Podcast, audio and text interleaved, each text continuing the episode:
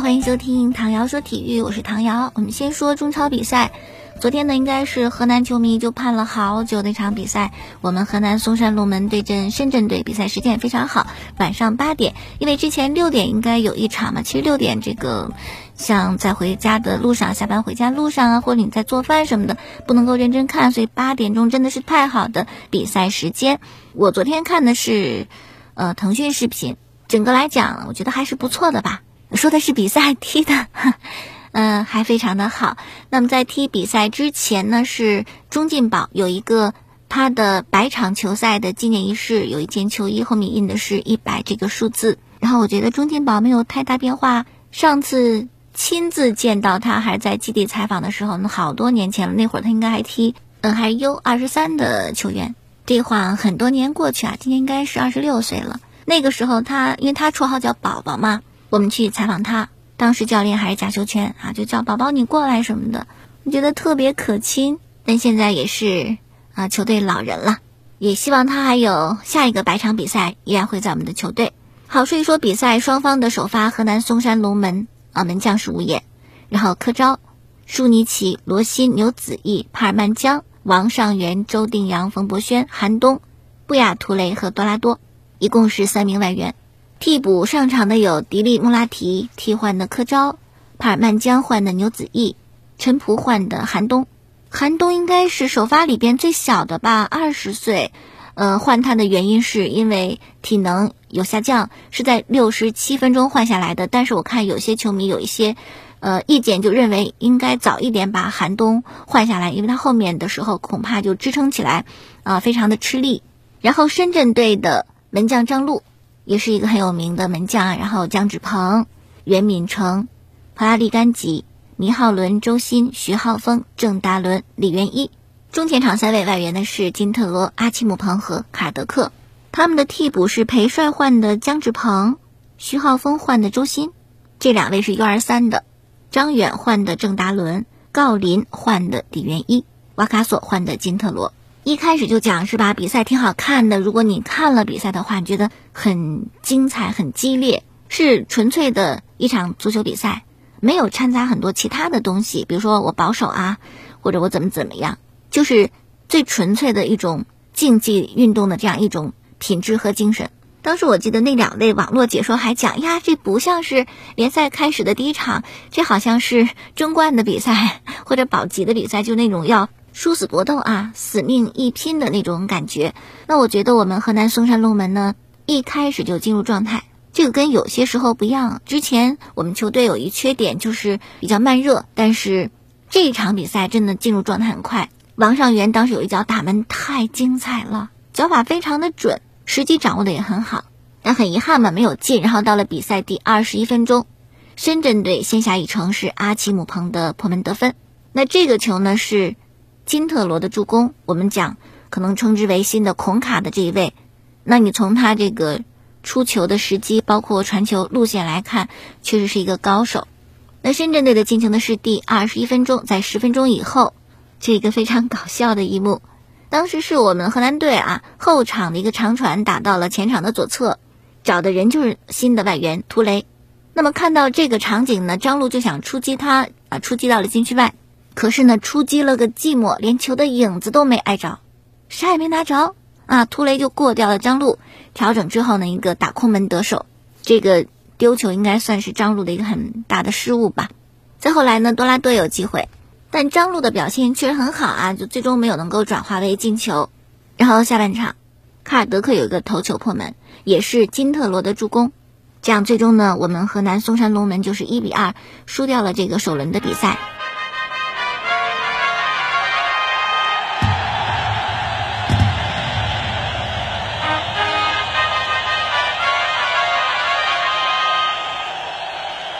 比赛进程当中有两个判罚，一个是对方的外援马卡索，应该刚替补上场没多久，有一个呃防守犯规，踢到了我们的外援多拉多脚踝这个地方。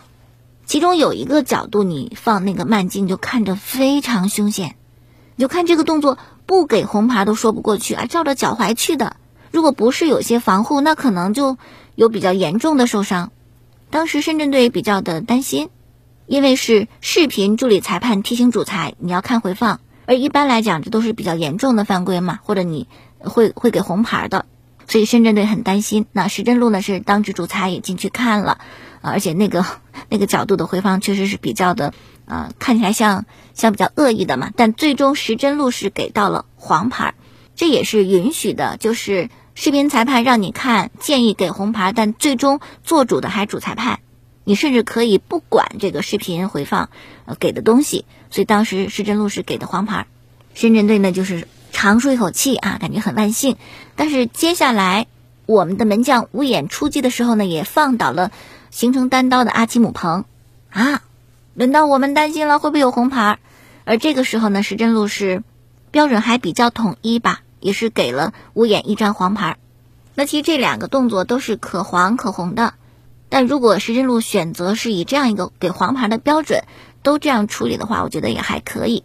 不过呢，比赛之后，多拉多非常的不满意，他就想找石真路去理论，后来被队友拦下来了。比赛结束了，再这样去做是没有任何意义的。这个没判没关系，是吧？如果你你好好的，你还可以参加下场比赛，迟早会找回来，你再多进球就可以了。如果因为这些场外的问题有个。禁赛呀、停赛什么的，是非常不划算的。所以我觉得有时候还是需要很冷静的去去思考一些问题。那么这场比赛呢，是真的是想夸一夸我们河南嵩山龙门，就是一支充满着力量的、充满了斗志啊，对胜利非常渴望的球队，很有朝气、很有战斗力，心无杂念，高度团结。我们确实踢的是整体足球。嗯，我觉得两队表现。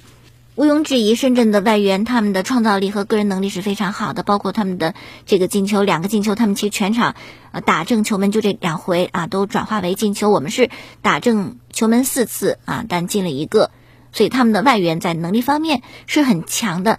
但是如果你整场看比赛，我觉得深圳队也许就是因为新人来的太多，有一个磨合的问题，他们其实踢得很乱，反倒不像建业这么有整体性，只是因为我们的。嗯，锋线的大将卡兰加，还有中场的核心伊沃没有能够归队嘛，这个损失还是有点大的。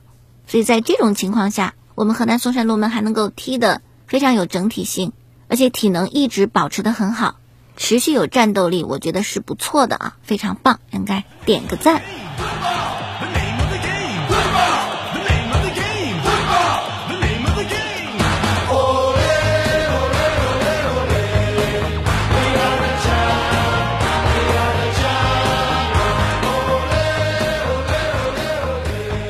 那我们的主教练是哈维尔，赛后呢，他是这样评价比赛：说两个队都尽力了，没有保留，我们也不想就只防守，我们大胆的去进攻。比赛是很艰难的，深圳赢了，但是我觉得我们可以很骄傲的离开。然后特别哈维尔提到了年轻球员的表现，包括他说韩东融合的非常好，比陈普和帕尔曼江应该到队时间更久嘛，所以他的准备好像也做得更充分。而且哈维尔说他执教不看年龄，不问你多大。没有什么资历这个问题，谁的表现好谁就上，所以希望球员能够大胆的去表现。然后有记者问到，就是对这个赛季成绩方面有什么预期？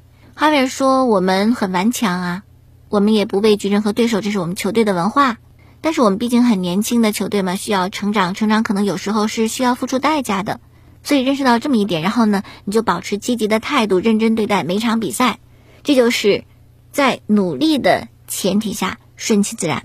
然后我昨天看那个网络直播的时候，那两位解说就一直讲啊，哈维尔特别想赢，特别想赢，因为对方的教练是小克鲁伊夫，他们两个曾经是合作者、共事者，而且共事很多年。不过呢，哈维尔是小克的助理教练、助手，所以说这两个人呢知己知彼，是吧？谁在这个时刻可能会有什么样的想法，会怎么换人，都是比较了解的。那么脱离了小克鲁伊夫的团队，哈维尔可能想证明自己，我也不弱。但很遗憾，这场比赛没赢，但踢得还是很好。最后呢，提到了深圳队的外援，像卡尔德克、阿奇姆彭。当时阿奇姆彭还传言会加盟我们河南嵩山龙门，但是不在这个教练的规划当中啊。然后就说到这两位外援的能力和怎么去防守他们。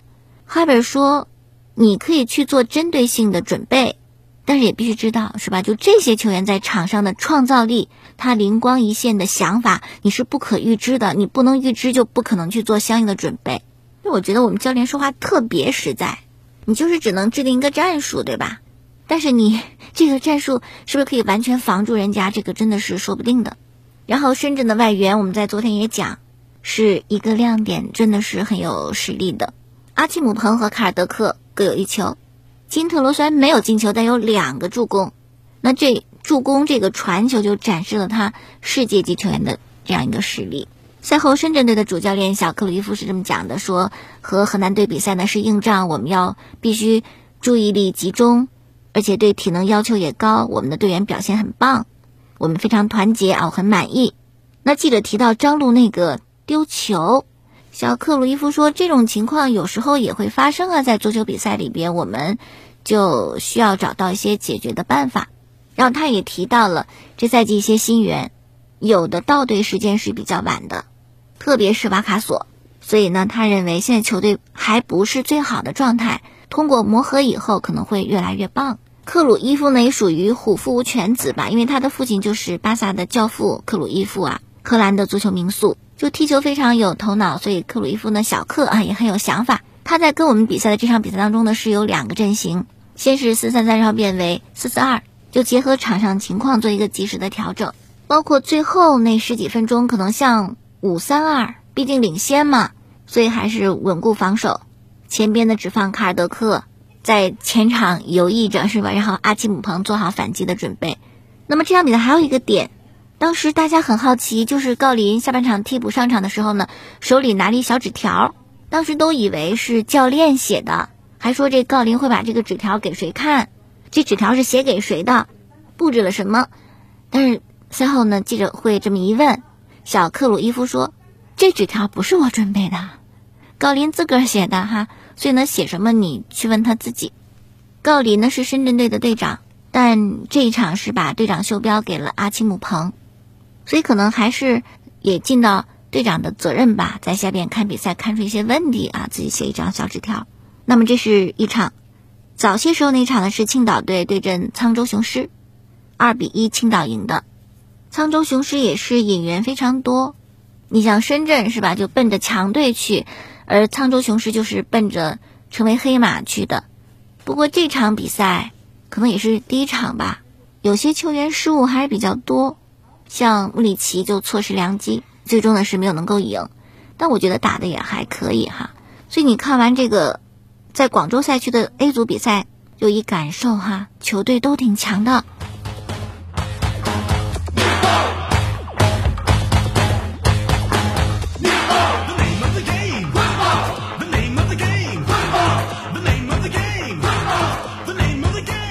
那么今天比赛呢？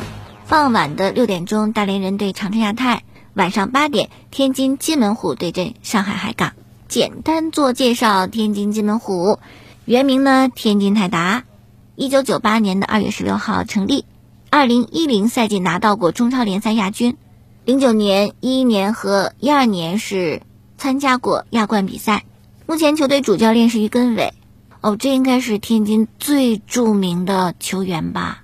踢球那会儿就是队长啊，进攻组织核心，我觉得也是非常有头脑一球员。嗯，只是他之前当领队当的比较多啊，我觉得转为教练还要再通过比赛来看看这个能力到底怎么样。那么天津津门虎上赛季是在是跟我们跟我们嵩山龙门啊九到十名的排位赛。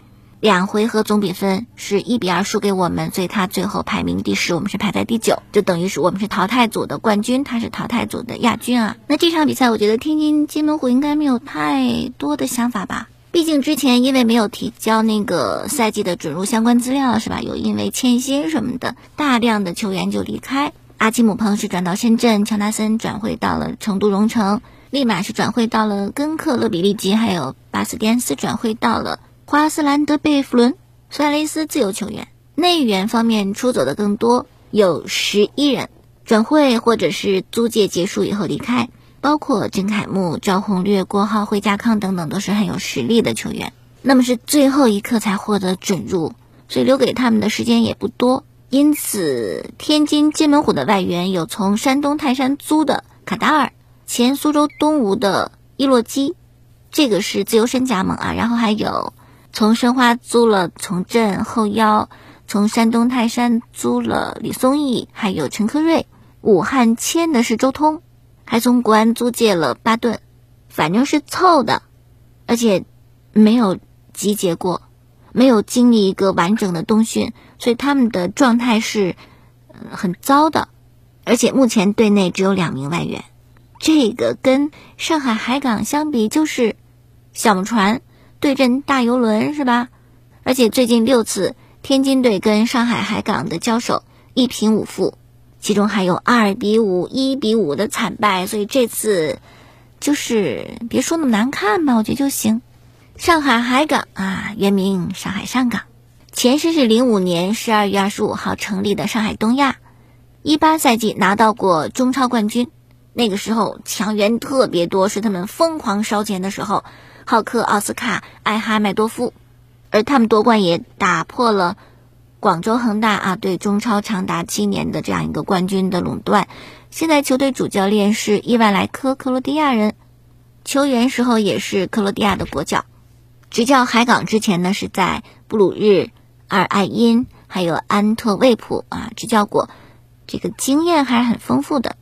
上赛季海港的成绩是第四名啊，他是在三到四的排位赛里边，两回合总比分输给了北京国安。那么冬季转会窗呢？他们签了四个人：克罗地亚的后卫麦斯托维奇、江苏后卫里昂、天津金门虎的门将杜佳，以及河南建业的中场小将阿布拉罕·哈里克。然后也送走了不少人，租借出去的、转会走的，艾哈迈多夫是到了沧州雄狮，浩克是米内罗竞技，石科转到了山东泰山，林创意转到了。沧州雄狮，但整个来讲啊，阵容其实变化不大，因为走的人并不是那么以他们为主。比较重要的球员像阿瑙托维奇、穆伊、奥斯卡、洛佩斯依然在球队啊，还是重要的成员。所以其实上海海港并没有没什么折腾啊。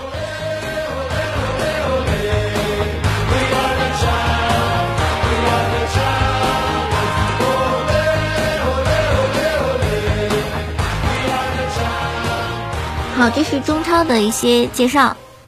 那这场比赛虽然不像强强对话那样可能火光四溅啊，因为它一强一弱太明显。但这样的比赛，如果非两队球迷看的话，吃瓜群众很快乐，是吧？万一进好多球呢，也可以看一看的。那么明天的焦点战呢，就跟这个完全不一样，它是真正的火星撞地球，就是京沪大战。那这场比赛呢，明天再说啊。好，再讲吴磊，也是经常会在节目当中提到的一个人，中国球员留洋的，就那种已经成名成家的留洋的唯一的一个。但是我们也会说他的情况不太好，因为自打这个西班牙人降级以后，原以为降了级，吴磊可能会能够踢上主力，但现实并不是这样。我觉得还是带着对亚洲球员的这样一种一种固有的看法吧，除非你特别的出色。上场有进球，你非常出彩，才会给予你很大的信任，否则他一定会先相信那些欧美的球员嘛。所以吴磊的机会越来越少，首发不用想，就是替补，替补都是那个垃圾时间上场的，七八分钟、十分钟算多的。因此我们曾经就谈过要不要回来，也说过回来以后对中国足球的这种伤害，就等于你没有一个人可以在欧洲。在低级别的联赛里边有立足之地，对吴磊呢也是不好的影响，是吧？你曾经力压外援拿到中超联赛的金靴，你这样一个人到西乙又灰头土脸回来，但是坚持又真的很难。就我替吴磊想，我都觉得很难啊，也在想吴磊到底他是嗯想怎样呢啊？结果昨天晚上吴磊在直播间跟网友互动，回答网友的问题，网友关心的肯定就是他在。西班牙人这样一个情况嘛，怎么做选择，以及他生活怎么样啊？吴磊就说，语言沟通没有问题，连听带猜，基本能够听懂，但是说呢还比较麻烦一点。对于自己在西班牙人的境况啊，坐板凳，吴磊说：“我到了西班牙，我就做好了这种什么困难都可能出现的准备，所以我的心态还是很平静，没有变化，没有那种啊以前怎么样，现在到这个地步，好像很崩溃，没有，心态没有变化。至于我来讲呢，就球队能够冲回西甲是最重要的，而我就是好好训练，相信总会有机会出现的。至于会不会一直留洋下去，吴磊表示希望时间越长越好。”就还是觉得可能西班牙联赛这个平台会更高一点嘛，所以他很珍惜这么一个机会，哪怕上场一分钟也是要珍惜机会的。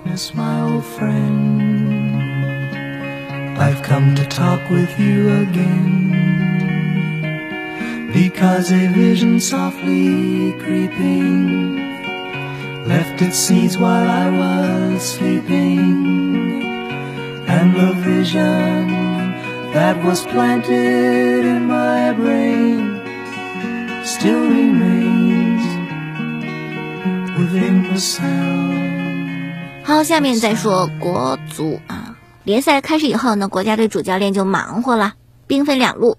李铁呢是到广州赛区，他和郑斌，然后助理教练新峰则带着一帮人呢去苏州赛区，干嘛？肯定是为国家队做准备嘛。但是并不是挑什么新人，这个时候挑新人来不及了。你挑完以后，怎么着他得熟悉一下、适应一下。没有啊，不挑新人就看这些国脚们的表现和状态。不过呢，虽然有分工，有负责广州赛区的，有负责苏州赛区的，但是明天的京沪大战，李铁肯定是去苏州看比赛的。为什么要呃观看这个国脚们的表现？因为国家队的大名单啊，人数太多了。据了解，可能是六十个人左右，怎么会这么多人呢？你最终上报的可没有这么多，是吧？那为什么呢？因为亚足联有一规定，就这个世界杯的选赛呀，大名单没有人数限制，想多少个人都行啊，一百个也行，二十个也行，但是最终的参赛球员一定得出现在这个大名单里边。所以说有备无患，谁知道那个时候你让谁首发上场呢？是吧？那有可能的都弄到大名单里，反正大名单它是没有人数限制的，所以我们会有一个六十人左右的一个这么多人的一个名单，就但凡有可能的就都进来，免得哪天你看上谁让他上场，他又不在大名单里边不让上。那说说这个六十人的大名单啊，新增的是二十个左右，之前那两期集训是三十九个人，没有进这三十九人名单里边的，像常飞亚、吴兴涵，这次都补充进来。而这次新补充的，从来没有参加过李铁这个国字号的集训的，有买提江、贺冠、刘洋、陈彬彬等等，大概十个人左右吧。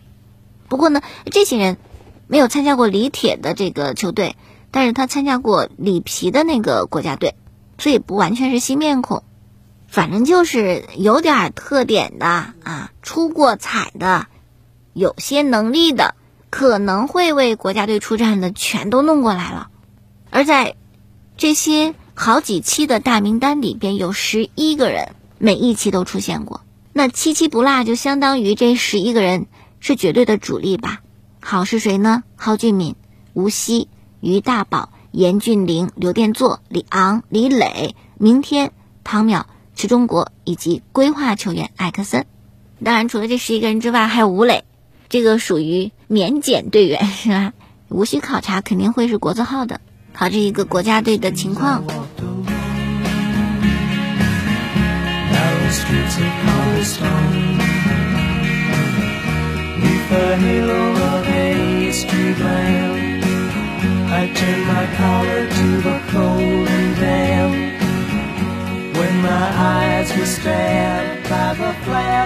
然后呢，再说中国女足。昨天下午，苏黎世呢有这个东京奥运会女足的分组抽签，中国女足和巴西、赞比亚、荷兰啊分在 F 组。哎呀，都是强敌呀！你像我们最新排名，女足啊是十四位，这个排名使得我们避开了世界前两名美国队、德国队，但世界第三荷兰队、世界第七巴西队，就怎么躲也躲不开。不过呢。就进入到奥运女足十二强的都挺厉害，即便不在这个小组，分到另外的小组，出现形势也不会就特别的轻松，所以这个签儿你也不好说运气怎么样啊，抽谁都比较的困难。那么根据奥运会女足赛制，三个小组单循环以后，小组前两名和成绩最好的两个小组第三进八强。那这种情况下，中国女足怎么样能够小组出线呢？有个关键的数字就是四，什么意思？就四分儿，四分是小组出现一个非常保险的分数。为什么说四分保险呢？第一，你只要拿到四分，就可能会是小组第二。像这个四年前里约奥运会，当时女足是胜南非，平瑞典四分，净胜球的优势压过瑞典队，小组第二出线。然后我们在。淘汰赛的对手德国队也是四分从小组出现的。奥运会的女足比赛呢是零八年扩军的，由原来的十支变为十二支，然后就出现了这么一个情况，就四分就可以小组第二出现。因为你会觉得四分并不多嘛，是吧？那为什么会出现这种情况呢？就是世界女子足坛每个队都进步很快，然后水平比较接近，所以四分就可以让你成为小组第二就能够出现，水平都差不多。好，这第一个情况啊，四分小组第二。第二呢，就是如果你拿到四分，即使不是小组第二，也是成绩最好的两个小组第三，这样也能够跻身八强。像零八奥运会，两个成绩最好的小组第三是日本队和加拿大队是四分儿；一二年伦敦奥运会，两个成绩最好的小组第三是加拿大队四分，新西兰队只有三分儿；一六年的里约奥运会，两个成绩最好的小组第三。澳大利亚和瑞典队也都是四分儿，所以说想要小组出线，四分是大概率的分数，那就要求中国女足是胜一场，平一场，就最少是这样子。那么看我们这个小组，巴西、荷兰、赞比亚和我们，那要想拿四分的话，第二个对手赞比亚那就是非赢不可。赞比亚呢，世界排名很低，一百零四位，我们是十四位。感觉差很多，但是我们，嗯，劣势点就在于从没有跟赞比亚踢过。非洲队像尼日利亚、喀麦隆、南非等等传统的非洲的女足强队，我们交过手，但赞比亚从来没有交手过，比较陌生啊，是个短板吧，不太好的地方。那么除去赞比亚呢，还有巴西和荷兰，哈，这个不用多讲，啊巴西队南美冠军。世界女足的传统强队荷兰队，欧洲新科冠军。上一届巴西里约奥运会，我们跟巴西分在一组，零比三输的。对荷兰队呢，是保持不败记录。一五年一比零啊，当时世界杯的小组赛，我们胜的荷兰队。一九年阿尔加夫杯一比一踢平。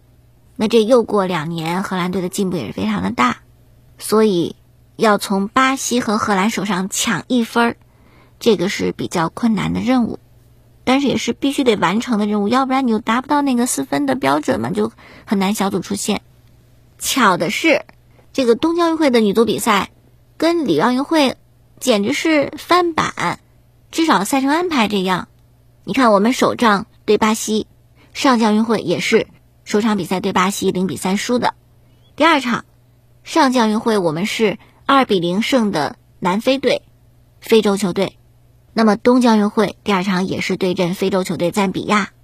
上届奥运会呢是第三场零比零逼平瑞典，而这次东京奥运会我们是第三场对阵荷兰，不知道会不会逼平哈。总之我觉得是不太容易，不太容易。而且中国女足就通过和韩国的那个附加赛来看，问题还是有的。只靠王霜一个人，估计还是很难在。这个是奥运会上是吧？有特别好的成绩。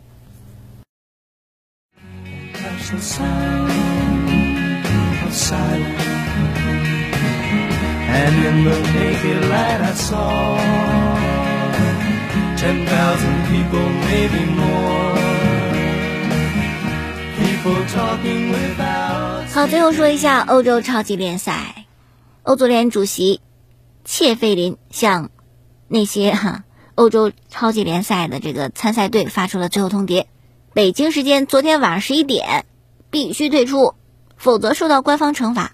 那么在昨天晚上啊八点的时候，欧洲超级联赛的创始十二支球队只剩巴萨和皇马，其他十家都发声明我们要退。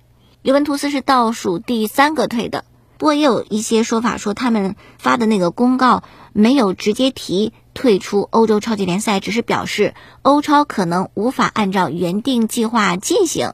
但是大多数媒体认为这个就等于是要退了。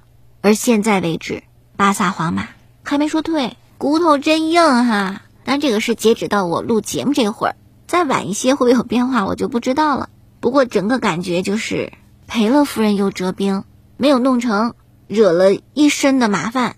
欧足联啊，国际足联恨你入骨，然后那边英超球队退出吧，还有些好处，你这退了也没有，甚至还有惩罚，真的什么都没没得着。不过呢，球迷会找乐，球迷一看怎么着，十二个队最后坚持不退的皇马、巴萨。哎呦，get 到了是吧？get 到了，什么是真正的感情？谁能想到？谁能想到，陪皇马坚持到最后的，不离不弃，相伴左右的，竟然会是巴萨？吵了一百多年，最终你俩在一起，那你们之前图啥呀？吵什么呀？难道就是打是亲，骂是爱吗？这，球迷非常有意思啊！好，再一些消息。巴萨为阿圭罗报价是七十万欧元的年薪，签约两年。尤文的开价是一千万欧元，但是呢，巴萨相信阿圭罗一定会选我们的，因为梅西在。难道这又是因为深深的感情啊？然后内马尔推迟跟大巴黎的续约，也在等巴萨报价，难道也是因为感情？欧洲联赛，皇马是战胜了加迪斯，这样呢就比马竞多赛一场。积分追平马竞，靠着胜负关系暂时排在西甲的第一。而巴萨呢，因为踢国王杯的决赛嘛，就少踢了很多场。那么加上皇马是三比零赢的，还有塞维利亚是一比零赢的莱万特，所以巴萨呢现在在西甲的积分榜上排在第四。哎呀，网上有一些文章标题：一夜之间遭两个打击，落后皇马五分了。那你怎么不说少踢两轮呢？这种没有意思啊。不过呢，巴萨想拿到这个赛季西甲冠军也非常困难。剩下八轮比赛，他们只有全胜，只有全胜，有些闪失就不好讲。其他比赛呢，法国杯啊，大巴黎是胜的昂热，晋级到四强。AC 米兰呢，一比二输给了萨洛索。尤文在主场是战胜了帕尔马，三比一。C 罗复出，但是没有进球。然后 CBA 半决赛啊，有一场。常规赛的亚军辽宁队对阵常规赛第三名浙江男篮，最终呢，辽宁队是七人得分上双，一百一十九比一百零三胜的浙江队。在三场两胜制的半决赛当中呢，大比分是一比零，哈，也拿下了赛点。辽宁队球员拼了，数据都不错啊，七人得分上双，灌了有十个助攻是吧？谁让你们调侃我不传球？你看我传的。然后呢，赵继伟还有五个三分啊，一共是二十一分。包括韩德君、富豪、梅奥都挺好的。那除了球员啊死命去打，教练也是。我刷微博看到说这个杨明穿的衬衣湿透了呀，在场边指挥都都能出这么多的汗，可见比赛真的非常的紧张啊。当个教练也是非常的不容易。好了，今天就说这么多，感谢收听。可以在蜻蜓、荔枝和喜马拉雅上搜索“唐瑶说体育”，关注往期节目。明天我们再见。